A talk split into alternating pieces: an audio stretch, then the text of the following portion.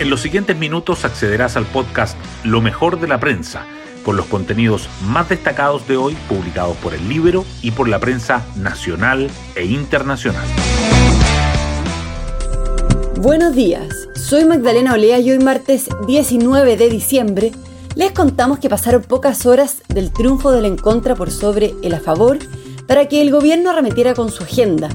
Así fue como presentaron una modificación a la reforma previsional y llamaron a llegar a acuerdos para el pacto fiscal o reforma tributaria que el ministro de Hacienda viene impulsando.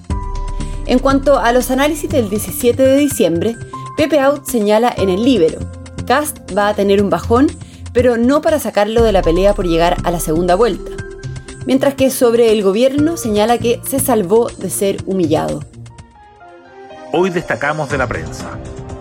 El día después del plebiscito, el presidente Boric dijo que la ciudadanía nos exige dejar de pelear y completar soluciones. Mientras que el ministro Marcel agregó que algo tendrá que cambiar la actitud que ha tenido la derecha hasta ahora. Esta semana se presentará una nueva propuesta del pacto fiscal e indicaciones a la reforma previsional. El gobierno adelantó una fórmula para distribuir el 6% de cotización extra que fue rechazada por la derecha. El mandatario negó un cambio de gabinete en los próximos días, a pesar de las críticas de la oposición e incluso algunas voces oficialistas al titular de vivienda Carlos Montes y al jefe del segundo piso Miguel Crispi por el caso convenios.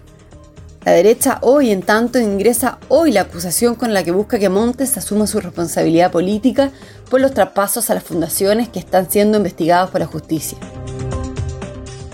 El Ejecutivo logra destrabar medidas para mitigar el impacto del fallo GES en las ISAPRES.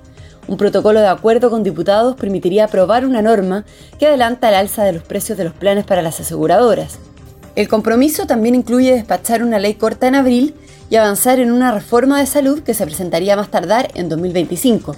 El superintendente Víctor Torres advirtió que si no se toman medidas, la primera ISAPRE podría caer en febrero. La derecha intenta contener las recriminaciones mutuas tras el fracaso en el plebiscito.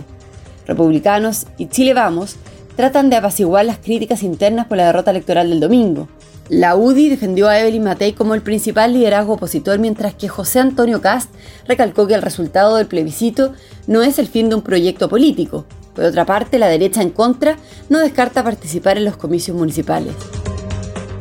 El ministro de Justicia asegura que Castillo no tiene otras detenciones tras el indulto, pero no informa sobre sus actividades en ese periodo. Respecto de las críticas porque la querella del gobierno no mencionó su prontuario ni su condición de indultado, el ministro Cordero descartó implicancias legales y afirmó que eso tiene que ver con la determinación de la pena, no con la característica del hecho. Suspenden el traspaso de 158 colegios municipales a los servicios locales de educación pública. El Mineduc zanjó el futuro de los SLEP que empezarían a administrar los recintos educativos en 2024.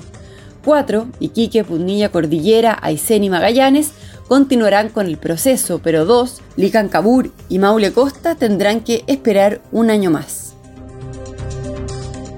Contraloría crea una nueva división para municipios y gobiernos regionales.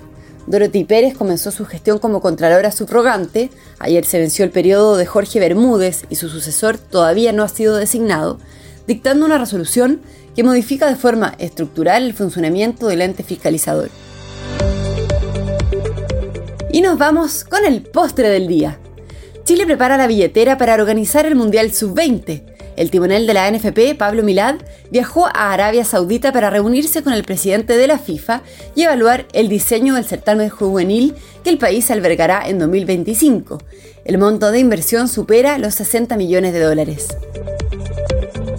Bueno, yo me despido, espero que tengan un muy buen día martes y nos volvemos a encontrar mañana en un nuevo podcast, Lo mejor de la prensa.